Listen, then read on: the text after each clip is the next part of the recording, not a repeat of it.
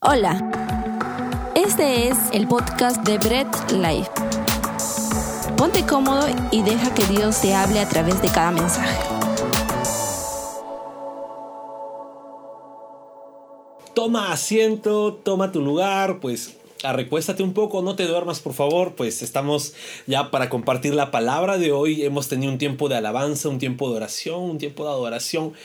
Creo que... Eh, depende de cómo tú te has estado conectando, es que has tenido estos tiempos. No es la música, no es lo que podamos eh, de repente poner de fondo, una musiquita de fondo, sino eres tú en tu comunión con Dios, en tu deseo de estar siempre en, en comunión con el Padre, pues es el que tú manejas esos tiempos. Así que nosotros lo hemos pasado con un tiempo muy hermoso, muy bello. Y ahora vamos a escuchar su palabra, vamos a escuchar la palabra de Dios, vamos a, a, poder compartir y aprender más. Estamos en nuestra serie ADN. ADN es lo que somos, es lo que podemos dar y lo que debemos ser como iglesia. No solamente como Bird Life, sino que como iglesia en general debemos tener ciertas cosas en nuestro ADN porque somos un solo cuerpo de Cristo. Así que toma tu lugar, ponte cómodo, agarra un lápiz, un papel y ponte a apuntar todos los puntos que puedas aprender. Y empezamos. El ADN... Eh, le da a un ser vivo las características que debe tener. Es algo propio y no se puede modificar el ADN. Cada persona tiene su propio ADN, ¿ok? Y siempre se ha caracterizado las personas en tener un, en ciertos miembros de familia, en tener un mismo ADN, un mismo gen, ¿no? Por eso se pueden identificar eh, si son sus eh, padres, si son familia, familia próxima, familia lejana. El ADN es así, nos identifica y nos une a los que somos miembros de una misma familia. La iglesia en general, desde la primera iglesia en el siglo I hasta hoy se ha caracterizado por tener un mismo ADN que no cambia por el tiempo, no cambia por la sociedad, no cambia por la presión de las ideologías, es un mismo ADN, no se modifica. ¿Ok? Entonces debemos tener en claro eso, hay un mismo ADN. Y así como en los miembros de las familias, pueden haber familiares con diferentes personalidades, eso no modifica su ADN. Inclusive, ¿no? Yo en mi caso, ¿no? Con mis hermanos tenemos diferentes personalidades, pero eso no modifica nuestro ADN, tenemos el mismo ADN. Es más, con mis hijos también incluso tenemos diferentes personalidades y eso no modifica nuestro ADN. Es más, mis hijos con mi esposa también tienen diferentes personalidades y eso no modifica que tienen parte del ADN de mi esposa. Entonces siempre va a llegar el punto en común en el ADN. Ahora, quiero hablar de una característica del ADN de todo cristiano. Y esta característica es que el cristiano, hijo de Dios, transformado, pues siempre va a rendir su alabanza a Dios. Todo lo que va a hacer va a glorificar a Dios. Y con alabanza no quiero decir un estilo musical, un tiempo en las canciones, no, las canciones rapiditas son alabanzas, no quiero decir eso. Ni siquiera quiero decir en la parte que le damos espacio a cantar. Porque yo puedo estar cantando miles de canciones en un culto de adoración y que no sean alabanzas a Dios. Y es más, si que mi corazón no está dispuesto a alabar a Dios, tampoco es alabanza a Dios. Entonces, el cristiano verdad, de verdad, rinde toda su alabanza, toda su vida es una vida de alabanza a Dios. Y ¿qué caracteriza esa alabanza del cristiano? Es que es inquebrantable a las circunstancias que puede estar pasando. La alabanza de un cristiano es inquebrantable por la presión que puede tener en la sociedad, por la presión que puede tener en su familia, va por encima de todo ello.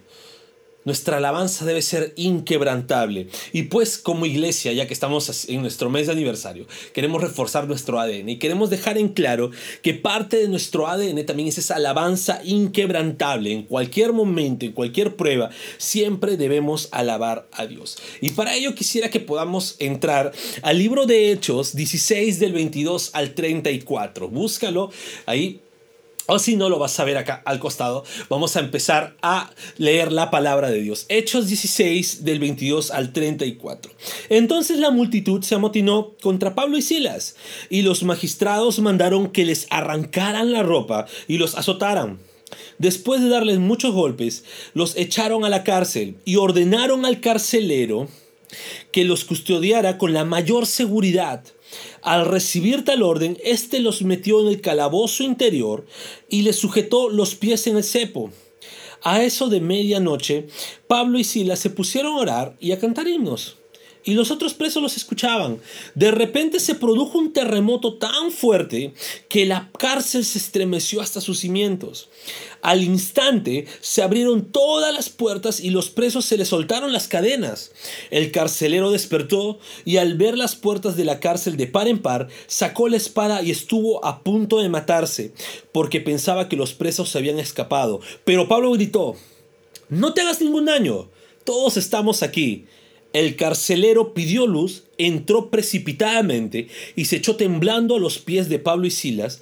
Luego los sacó y les preguntó, Señores, ¿qué tengo que hacer para ser salvo? Cree en el Señor Jesús, así tú y tu familia serán salvos. Les contestaron. Luego les expusieron la palabra de Dios a él y a todos los demás que estaban en su casa. A esas horas de la noche el carcelero se los llevó y les lavó las heridas. Enseguida fueron bautizados él y toda su familia. El carcelero los llevó a su casa, les sirvió comida y se alegró mucho junto con toda su familia por haber creído en Dios. Oremos para, para poder empezar nuestro mensaje. Padre, gracias por hacernos leer tu palabra. Te pedimos que nos ayudes a comprender cada idea, cada punto, Señor. Y sobre todo, que así sea mínimo lo que comprendamos, esa mínima semilla pueda hacer un cambio en nuestras vidas y podamos aplicarlo, Señor, gozosamente, porque tu palabra es verdad. Te damos a ti la gloria en el nombre de Jesús. Amén. Muy bien, ya que hemos leído, vamos a entrar un poco en contexto, porque hay una historia muy importante antes, sino que quiero centrarme solamente en esta, en esta parte de lo, que, de lo que ha sucedido. Pero vamos a centrarnos en contexto. Tú lo puedes leer todo Hechos 16, ¿no? Desde el versículo 16 Inclusive después de lo que hemos leído puedes leerlo del 36 al 40, así que no hay problema, pero yo quiero centrarme solo en la porción que hemos leído, pero voy a contextualizar. Pablo y Silas estaban en la ciudad de Filipo, estaban en su viaje misionero, estaban predicando el Evangelio, se estaban compartiendo la palabra de Dios, algo que todo cristiano debe hacer, así que siempre debemos estar compartiendo la palabra de Dios. Y en ese transcurso había una joven que tenía un espíritu de adivinación. Algunos comentarios dicen que era una pitonisa que probablemente era una joven lunática y por contexto eh, a, las personas lunáticas eh, le tenían mucho respeto, no como ahora que puedes ver a una persona con problemas mentales y te corres, ¿no? Dices, oye, tal, no, le, lanzas adjetivos que no deberías. Y no, en ese tiempo no, les respetaban porque creían que los dioses, estoy hablando de la cultura eh, de las ciudades paganas, los dioses le habían quitado su sentido común para que ellos pudieran hablar por en medio de ellos. Entonces, estos oráculos pitonistas muchas veces eran personas lunáticas que estaban ahí. Pero las personas le creían y le tenían ese, ese respeto. ¿Vale? A todos los disparates que podrían decir, las personas le tenían ese respeto. Entonces, eh, esta, esta pitonisa le daba mucho, mucho, muchas ganancias a sus amos, porque anunciaba o predecía y pues eh, la gente les pagaba, le daba ciertas ganancias, cierto respeto también a la casa de sus amos. Pero Pablo ya se estaba cansando porque esta pitonisa ya estaba diciendo también eh, que ellos eran verdaderos hijos de Dios, que traían mensaje de salvación y Pablo ya estaba como que, ¿sabes qué? No te vas a ganar la gloria tú, ni que te van a buscar a ti para que vean si de verdad nosotros somos hijos de Dios. El Señor se glorifica. Y lo que hizo Pablo fue, reprendió ese espíritu y la mujer quedó libre. Estaban, estaban, estaban ellos... Eh, predicando el Evangelio, estaban hablando la verdad. Entonces Pablo con autoridad reprendió ese espíritu, la mujer quedó libre, se puede decir, volvió a sus cabales, pero ya no había espíritu de adivinación. Entonces sus amos, al ver que se les había acabado el arca de oro, pues los mandó a apresar, los denunció a Pablo y a Silas. Ahora, podemos ver algo. Eh, Pablo y Silas no estaban haciendo nada malo. Ellos estaban correctamente enfocados en predicar e hicieron un bien a esta muchacha. Pero muchas veces el egoísmo no mira el bien que la palabra de Dios puede hacer, o el mensaje del Evangelio puede hacer a su alrededor, sino lo que mira siempre es eh, sus propios intereses, incluso hasta reniegan del Evangelio. ¿Por qué? Porque dicen, no, porque esto no me conviene a mí a los dueños, a los amos de esta chica, no le importaba eh, que esta chica ya fuera libre, estuviera en sus cabales, sino lo que importaba es que se nos acabó el dinero fácil. Y muchas veces así pasa en la situación del mundo actual. Por el egoísmo no pensamos en que la palabra de Dios está afectando. ¿Ok? Eh, y este es parte del contexto. Este es parte del contexto que estaba sucediendo. Y ahora, ya que hemos leído, leemos que Pablo fue encerrado con Silas y los metieron a la cárcel, pero hay algo muy importante ellos empezaron a padecer sufrimiento. Y un primer punto es que una alabanza o la alabanza que hay dentro de un hijo de Dios es inquebrantable ante el sufrimiento. El sufrimiento no logró quebrantar ni a Pablo ni a Silas. Y no estamos hablando de repente de un momento de sufrimiento, de repente que ahora si alguien le insultas se resiente, te bloquea del Facebook, te bloquea de las redes. Es más, si lanzas un comentario eh, que a Facebook no le agrada, espero que no me corten la transmisión, pero si lanzas un un comentario que a Facebook no le agrada, simplemente te bloquean. Es más, comentarios de, YouTube eh, te censuran, te empiezan a censurar. Y estamos viendo eh, de páginas de, de, amigos pastores o pastores que están siendo bloqueados, que están siendo baneados, están siendo censurados, ¿no? ¿Y por qué? Porque mencionaron algo este, que no les gustó a la sociedad. Sin embargo, no estamos hablando de un sufrimiento así, estamos hablando de un sufrimiento físico y sumamente fuerte, ¿no? Eh, y ni siquiera por hacer algo malo, sino Pablo y Silas estaban haciendo un bien a ese pueblo, estaban predicando el Evangelio. Y debido a esto, luego de que la muchacha fue libre, primero Pablo y Silas pasaron humillación, les arrancaron las ropas. Eso era como que, sabes que no eres nadie. ¡Ah! Toma, le empezaron a dejar desnudos como para decir, son unos simples vagos, unos pobres, empezaron a humillarlo. Era un símbolo de humillación para esa época el que te arrancaran la ropa.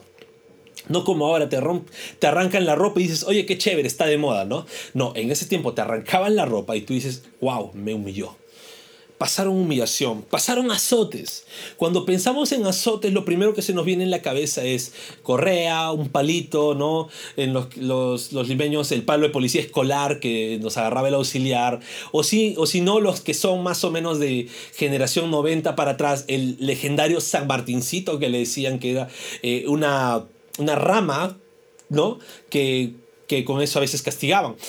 No, pero no estamos pensando en el flagrum romano, que era un cuero que tenía puntas y en esas puntas le, le cosían huesos de animales en punta.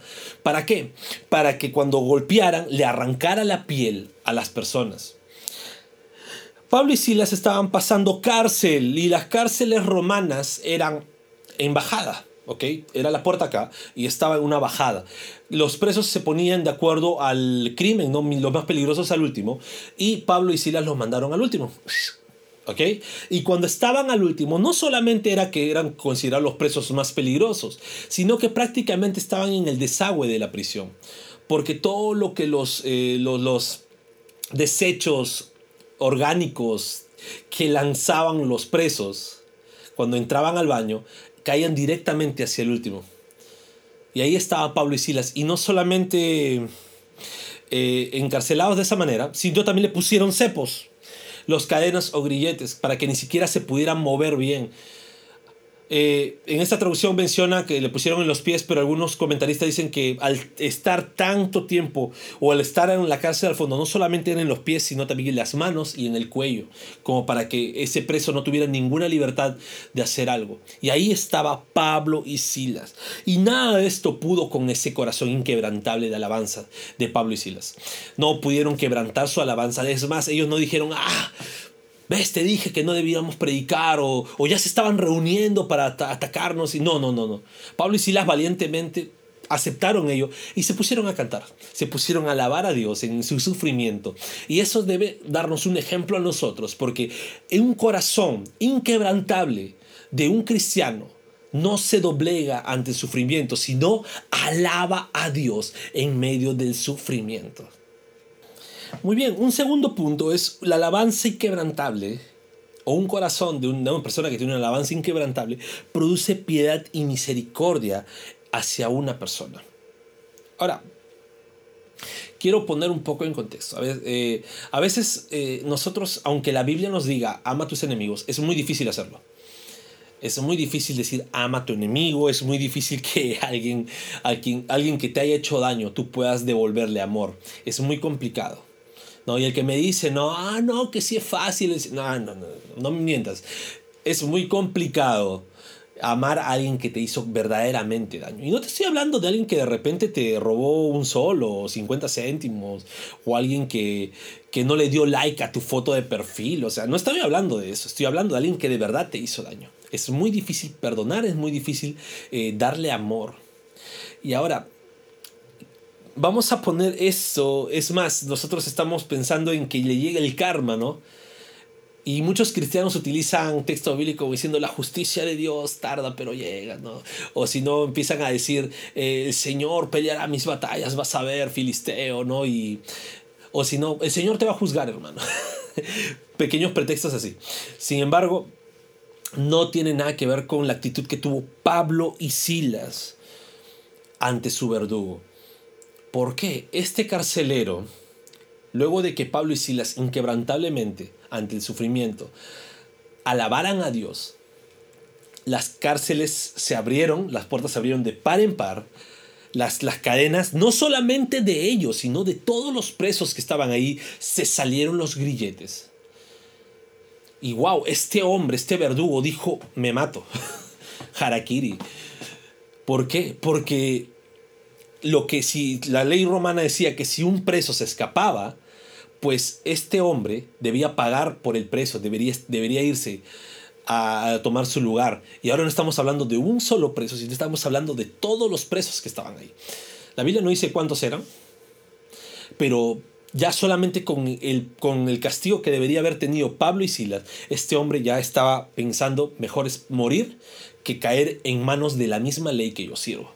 Entonces estaba a punto de matar si Pablo y Silas dijeron, hey, no, no lo hagas, estamos aquí todos. Estamos aquí todos, no te preocupes. Este hombre, yo me imagino, hubiera pensado, hubiera sido otra persona, hubiera dicho, sí, mátate y nosotros nos fugamos. O piensa, no, o sea, ¿por qué? Porque es lo normal que alguien haría. Es, es, era el carcelero que los llevó hasta el último.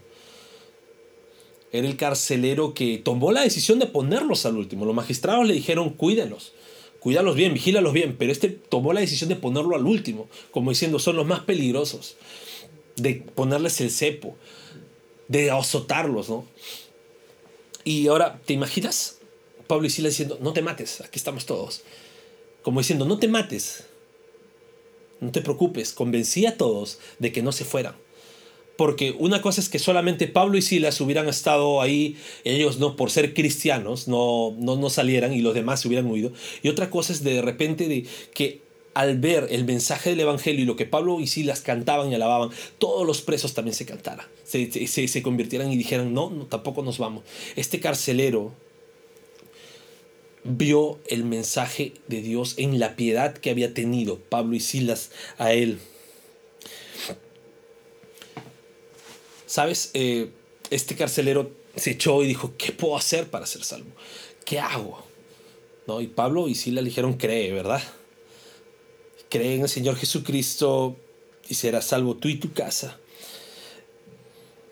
Pablo y Silas tuvieron una alabanza inquebrantable que no se quebrantó ni ante el odio, ni ante, ni ante algún rencor, ni ante alguna venganza que pudieran tener contra el carcelero, sino actuaron con piedad. Y la verdadera alabanza inquebrantable no es condicional, no, es condicional a la situación. Eh, es más, no puedo decir que yo alabo a Dios, no puedo decir que en todo lo que haga yo glorifico a Dios, es que no tengo piedad inclusive para mis enemigos. Debo tener un corazón piadoso, incluso a las personas que directamente me hacen daño. Así que tengamos un corazón inquebrantable, así como Pablo y Silas lo tuvieron. Y un tercer punto es que la alabanza inquebrantable glorifica a Dios y produce un arrepentimiento. Ahora, ya que estamos eh, hablando de glorificar a Dios y producir un arrepentimiento en un mismo punto, quiero dejar en claro que cuando glorificamos a Dios exponiendo su palabra, esta palabra expuesta es la que produce el arrepentimiento en la vida de un pecador. El corazón de Pablo y Silas era un corazón libre, ¿no? Esta libertad produjo la alabanza en medio de la aflicción, en medio del sufrimiento, causó la libertad en la celda, y no solamente libertad para ellos, sino también para el carcelero, ya que pudo llegar la palabra de Dios a su vida, y no solamente a la vida del carcelero, sino a toda su familia. Ahora, hay, algo muy, un dato muy interesante y queremos eso. Primero, cuando el carcelero le pregunta, ¿qué hago para ser salvo? Eh, Pablo y Silas creen en el Señor Jesucristo y serás salvo tú y tu casa. Pero luego más adelante dice, y le expusieron la palabra de Dios. Okay, no es solamente que tú digas, ah, creen en el Señor, no, porque lo podemos tomar de manera superficial, sino predicarles de verdad la palabra de Dios. Y ahora, ¿qué palabra de Dios? Una palabra que les produzca, o sea, una palabra de arrepentimiento. Jesús, Juan el Bautista, que fue, se puede decir, el, previo a Jesús, predicaba arrepentimiento. Jesús predicó arrepentimiento. Los discípulos predicaban arrepentimiento. Entonces, eh, no podemos dejar de decir que lo que predicó Pablo a la casa de aquel, de aquel carcelero era arrepentimiento.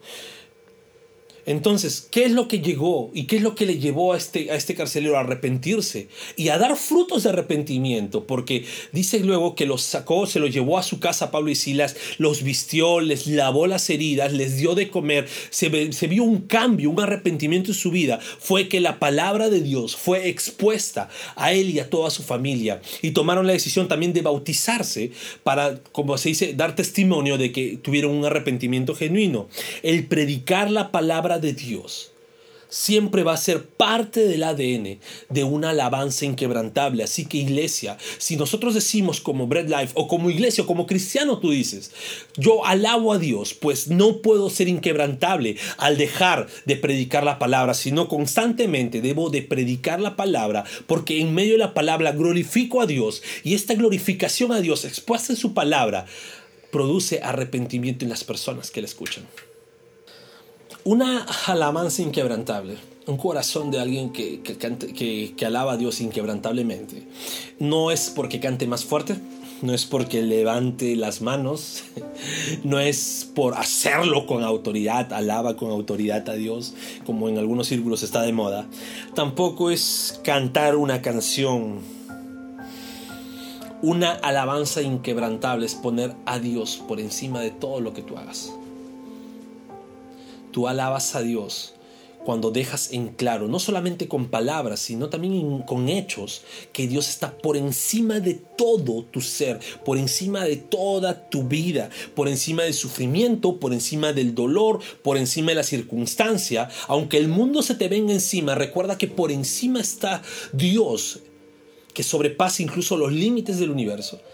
Pues entonces ese es una alabanza inquebrantable. Cuando pones a Dios por encima de todo.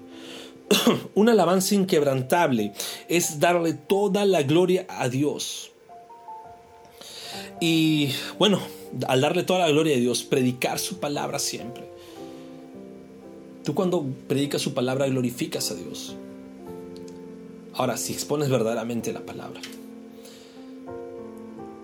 si no es que utilizas al hombre como centro de tu prédica, sino a Dios como centro de tu prédica. Cuando tú glorificas a Dios en la predicación, en la exposición de la palabra, pues créeme, esa palabra produce arrepentimiento.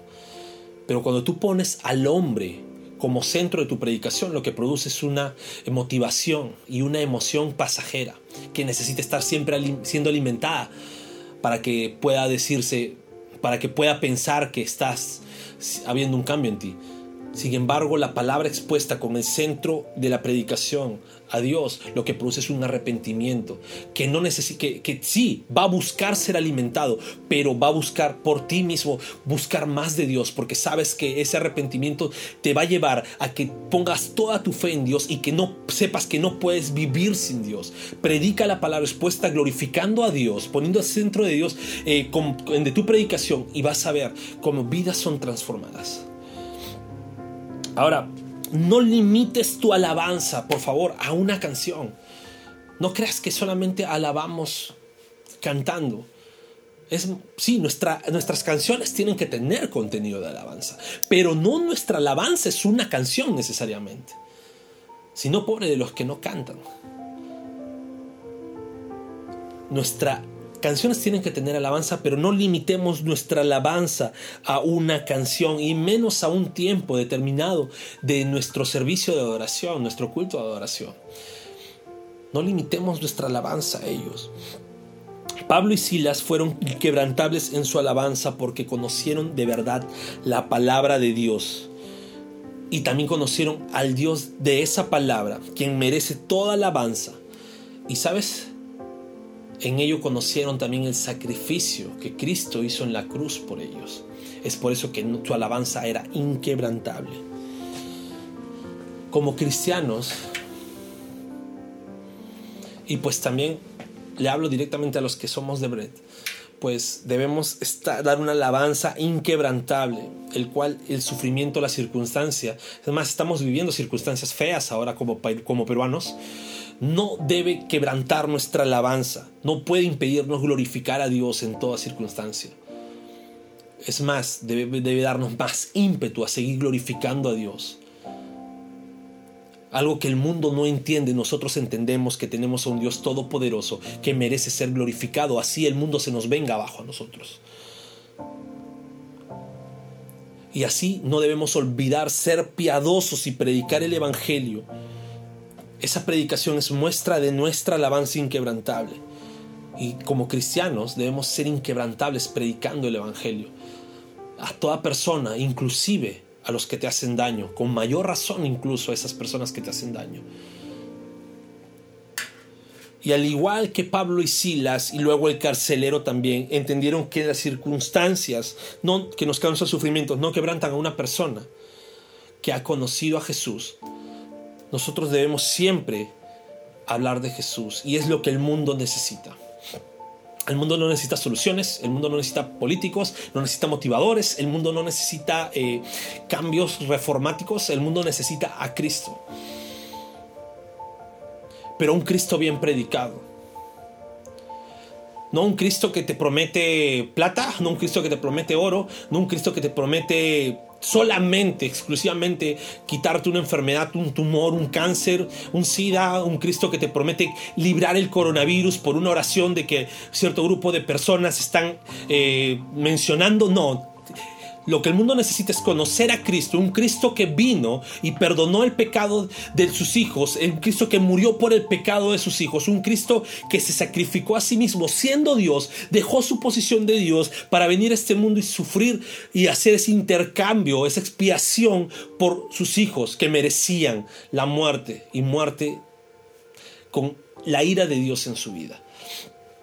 El mundo entero necesita ese Cristo si tu situación está como está, si tu, si tu, si tu, si tu, si tu, sociedad está como está, si tu país está como está, pues es que verdaderamente Cristo no ha sido predicado correctamente.